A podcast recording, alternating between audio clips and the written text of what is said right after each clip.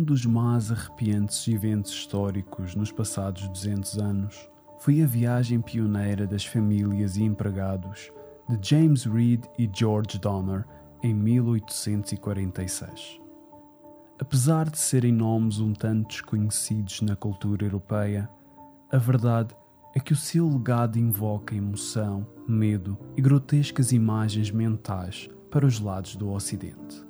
Desde o acontecimento do evento que os imortalizou, o seu nome ficou associado a todas as expedições por montanhas, corpos congelados à volta de fogueiras extintas e, é claro, canibalismo.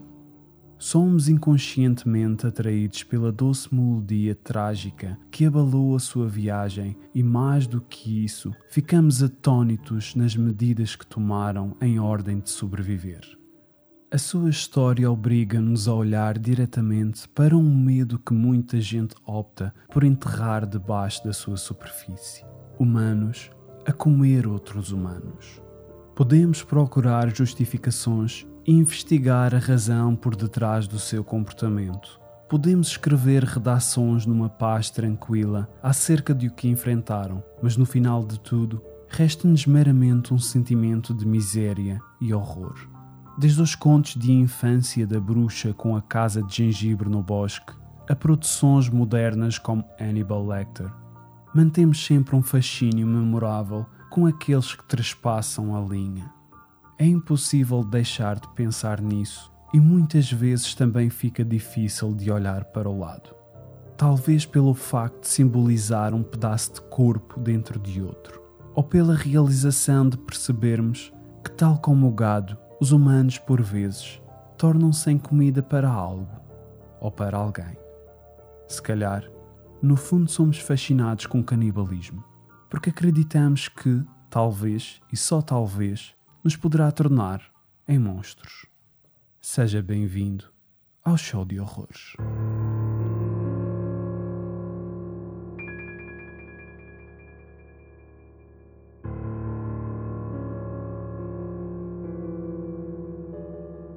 Os humanos desde sempre praticaram canibalismo. Arqueologistas descobriram sinais deste ato que datam milhares de anos em existência. Em algumas instâncias, as razões foram meramente ritualistas, mas no caso de outras, foram derivadas por escassez de comida.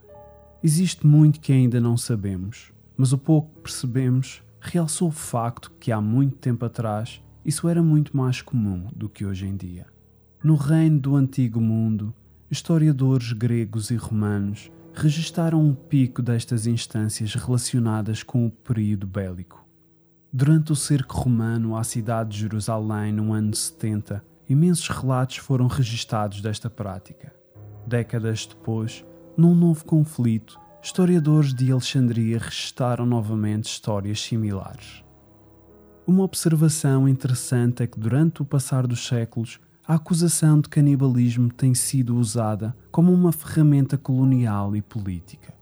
Os antigos gregos assumiam que todos os que não fossem helenísticos eram simplesmente bárbaros e canibais, e usavam isso como desculpa em prol de justificação hostil contra os demais. Para muitos impérios, até mesmo durante o decorrer do Império Inglês nos séculos XVII e XVIII, era uma simples forma de crucificar um certo grupo característico e de lhes dar permissão própria para entrar e assumir o controle das suas vidas, para trazer civilização, numa maneira de dizer. Essa ação levou a um profundo preconceito contra estas minorias, que até hoje pode ser visível. Podemos destacar um perfeito exemplo de 1820. Nesse ano, o navio baleeiro Essex foi abalroado por uma das baleias que caçava, acabando assim por se afundar. Depois do acidente, o capitão e os seus 21 marinheiros embarcaram em três restantes frotas. Tinham duas opções para se porem em segurança. Ou navegavam duas mil milhas náuticas contra o vento de volta ao seu porto de abrigo, ou metade dessa distância com o vento em seu favor até o arquipélago das Marquesas. Mas havia um rumor que os seus nativos poderiam ser canibais. Sendo assim, decidiram tomar a rota mais longa.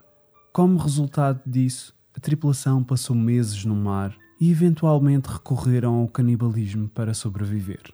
A realidade pode ser cruel e aparentemente irónica. Algo bem mais sombrio centra-se em torno destas histórias. No núcleo de quase todas as histórias de nativos norte-americanos existem contos dos poderes sobrenaturais adquiridos ao consumir carne de outro ser humano. Cada tribo refere-se a este tipo de histórias em termos diferentes, mas acabam por ser de veras similares.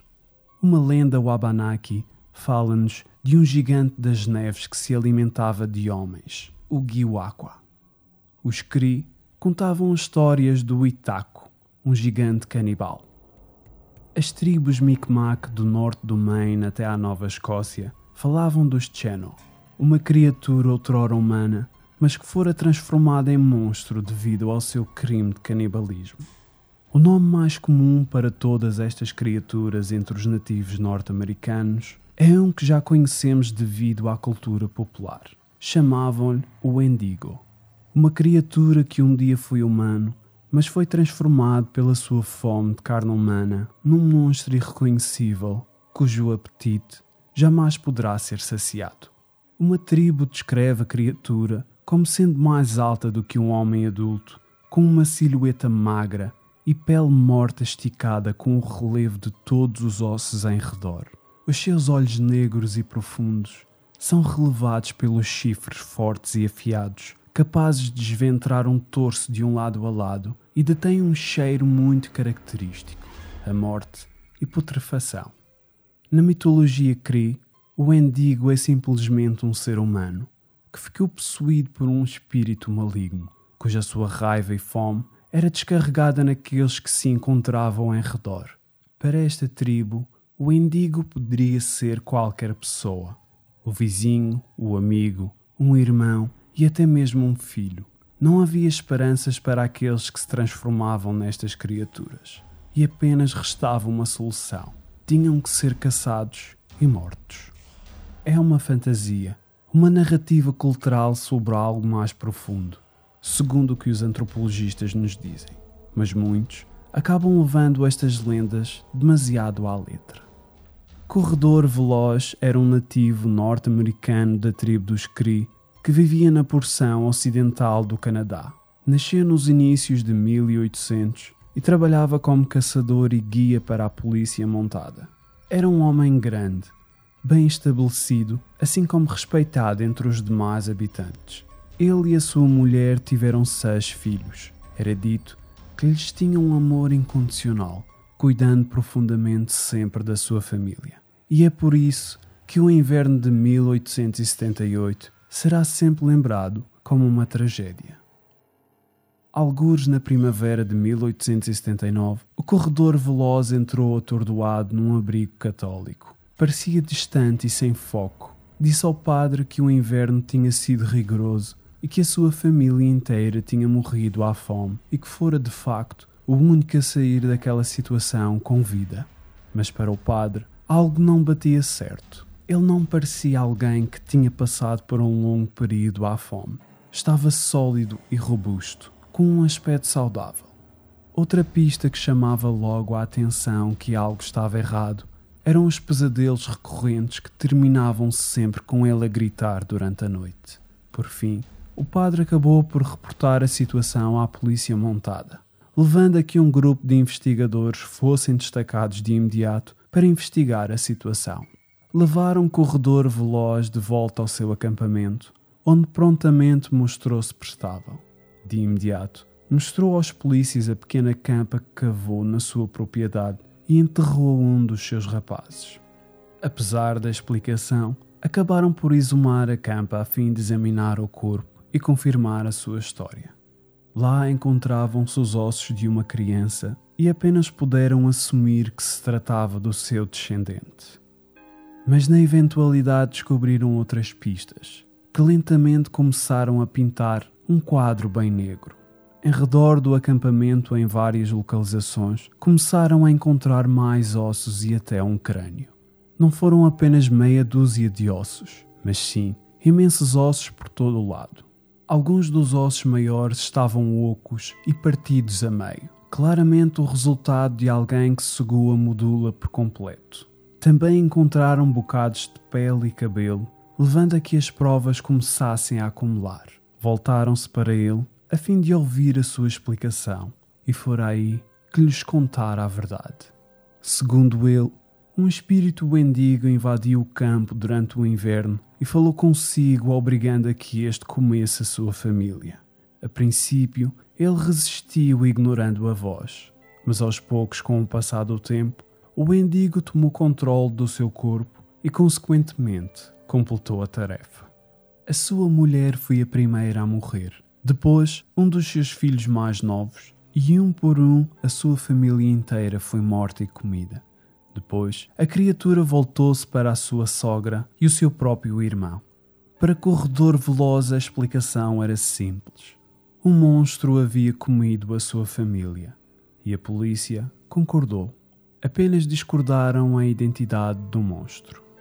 Os demais restos mortais mutilados foram recolhidos e transportados para o Forte Saskatchewan juntamente com um corredor veloz, a fim de proceder à sua captura.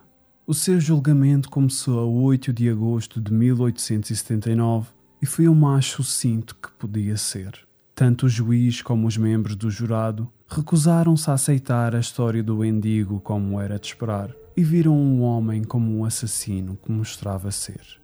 Sentenciaram-no à morte por enforcamento. Cerca de 60 pessoas juntaram-se à volta do forte onde se encontrava detido para assistir à sua execução a 20 de dezembro.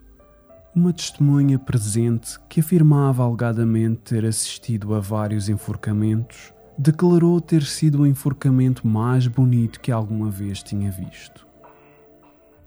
O rio Severn, em Ontário, envolve-se em redor da reserva natural de Sandy Lake. Esta área do Canadá é tão isolada que apenas nas recentes décadas do século XX o mundo ocidental fez um esforço compreendido para se tentar conectar com as pessoas que lá viviam. Situa-se bem na parte longínqua daquela terra, onde os lagos têm as suas próprias ilhas, por sua vez, possuem também um lago. No final de 1800, a companhia de Hudson Bay já havia industrializado o máximo que podia de terreno naquela área. Mas ainda assim, o posto de comércio mais próximo ficava a 235 km de distância. Estamos a falar de uma viagem de aproximadamente 15 horas a pé em terreno hostil. Era um local severamente isolado, praticamente esquecido pelo mundo. Jack Fiedler era um nativo da tribo dos Cree era descendente do xamã de Sandy Lake e trabalhava como comerciante, fazendo a sua vida conectando as aldeias com os postos de comércio através das suas viagens. Durante esse processo conheceu imensas pessoas. Teve cinco mulheres e muitos, mas muitos filhos. Quando o seu pai faleceu em 1891, Jack ascendeu para a posição de líder do povo de Sandy Lake. Pode parecer algo divinal, mas apenas existiam cerca de 120 pessoas a constituir aquela comunidade. Tinha grande influência através da sua experiência em torno da propriedade geográfica, mas o seu verdadeiro poder vinha do papel desempenhado em xamã tribal. O poder de um xamã na tribo era uma parte vital de um líder, e quando Jacques tornou-se o guia espiritual da sua ordem, passou a ser então o guardião de todas as suas tradições antigas e também o seu protetor contra o mau agouro que vinha aí trazido pela civilização ocidental. Para além de exercer o papel adicional de curandeiro da sua espécie, Jack tornou-se no seu primeiro e único defensor do povo contra os Wendigos e era, na verdade, muitas vezes chamado para caçá-los. Pode parecer algo saído de um livro de ficção, mas a verdade é que a sua lenda é contada com grande fervor, contabilizando um total de 14 monstros caçados em toda a sua vida. Só que ao invés de sair procurando um monstro alto com grandes chifres e um corpo esquelético, Jack dizia com grande conhecimento que muitas vezes os Wendigos eram simplesmente enviados por outros xamãs para realizar ataques no seu povo, possuindo membros da sua própria comunidade, sucumbindo assim ao transe por carne humana. Quando se tratava destes últimos, apenas Jack e o seu irmão Joseph eram chamados para tratar da penosa tarefa de matar estes indivíduos. Mas ele afirmava que pôr fim às suas vidas não era suficiente para derrubar a infecção. Acreditavam que o espírito do Wendigo podia saltar de corpo em corpo. Portanto, muitos dos executados que se acreditavam estar possuídos eram muitas vezes queimados na esperança de dar um ponto final. Para a tribo de Sandy Lake e muitas outras tribos nativas que cobriam a parte norte da América, as histórias sobre os Wendigos eram bem mais reais que simples boatos. Era uma ideia enraizada na sua antiga tradição. As cerimônias eram realizadas em torno dessa crença.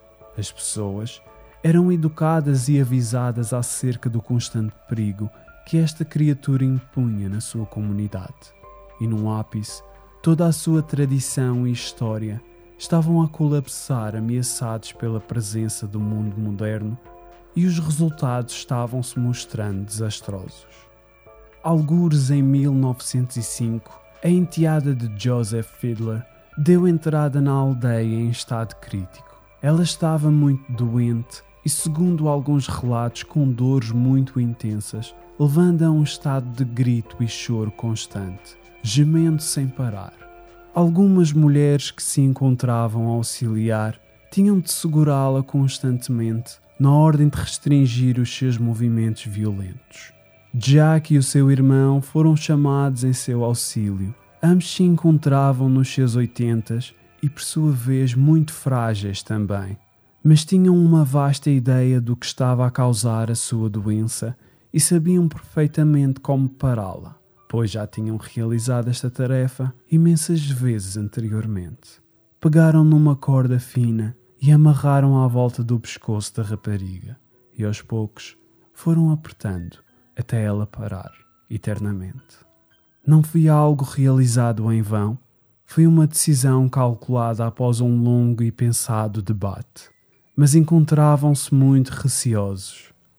Se o espírito mendigo que se encontrava dentro dela tivesse tomado controle total sobre a sua entidade, não se saberia ao certo o quanto destrutivo se poderia tornar. Para eles, era apenas uma medida preventiva, uma espécie de misericórdia e uma forma de eutanásia protetora sobre a sua comunidade. Muitos testemunharam em prol da sua natureza digna e pacífica, mas nada disso veio a ajudar. Ambos foram apresentados perante um júri de seis pessoas no final desse ano. Os jornais de Toronto enchiam os seus cabeçalhos com notícias sensacionais do julgamento, distorcendo com palavras tais como oradores do mal e assassinos do diabo, e em resposta, o mundo em redor exigia uma condenação. Jack e Joseph Fiedler eram culpados do seu crime sem nenhuma dúvida. Estes homens tinham morto um membro da sua família. Não foram um crime convencional, mas eram ainda assim assassinos. O seu veredito final foi pronunciado, declarando-os culpados, sem grandes surpresas. A tribo dos queridos Sandy Lake perdia assim o seu líder e os dois anciões mais respeitados da sua pequena comunidade. Mais assustador ainda era o facto que os seus dois últimos caçadores do Wendigo pereciam assim da noite para o dia. Acreditando ou não, eles eram a única barreira que os protegia entre o limiar do mal. A superstição muitas vezes serviu para responder às nossas questões e acalmar os nossos medos, desde os changelings da Irlanda até os vampiros de Inglaterra. As histórias que incansavelmente contamos serviram para nos ajudar a explicar os mistérios que não compreendíamos. Mas não é apenas isso que a superstição faz ela atua em relação a muitos dos exemplos que nos deparamos. Tememos o desconhecido e criamos uma explicação que melhor o descreve. O canibalismo é algo que os humanos temem desde há muito, não pelo facto de estarmos convencidos que ao fazê-lo tornamos-nos em monstros sobrenaturais, mas sim porque no fundo trata-se de uma linha que simplesmente não devemos de pisar. E com razão. A história está cheia de exemplos de pessoas que romperam essa linha, não pela sua vida estar em risco ou por não terem outra hipótese senão essa, mas sim por algo muito mais sombrio, tal como uma cega crença em folclore usado na sua educação, instabilidade mental e violência premeditada. Seja qual for a razão, todos esses exemplos revelam no quanto monstruosos os humanos podem ser, capazes de qualquer coisa, até mesmo as que tememos demais. Jack Fiddler provavelmente entendia isso, e ao representar a linhagem antiga da sua geração, ele vira um mundo mal preparado para se defender contra os males que lutara durante toda a sua vida. A 30 de setembro de 1907, foi-lhe cedido uma volta rotineira acompanhado por um agente da polícia, onde por momentos conseguiu escapar para os bosques em redor. Sem ninguém para o impedir, acabou por terminar a sua própria vida ao se enforcar com uma faixa que usava. O seu irmão Joseph acabou por morrer na prisão com tuberculose. Mais de um século depois, a 30 de julho de 2008, um homem chamado Tim McLean conduzia um autocarro pela autoestrada em Manitoba, no Canadá, quando num ápice um dos seus passageiros, Vince Wei Wang, levantou-se e atacou, levando assim à sua morte. Apunhalou-o e em seguida decapitou. Logo após esta violenta ação, procedeu em canibalizar o seu corpo. Estaremos perante uma pessoa mentalmente instável ou simplesmente foi possuído por um espírito durante a sua viagem pela terra do Endigo? É uma questão impossível de responder. O tribunal decidiu em favor da insanidade mental. Vince foi internado numa instituição psiquiátrica de segurança máxima, mas lá permaneceu menos de uma década. Em 2005, após a sua análise geral, foi libertado de volta à sociedade.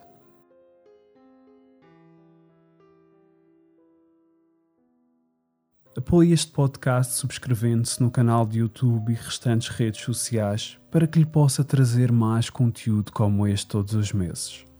Muito obrigado pelo seu tempo e vemo-nos no próximo episódio.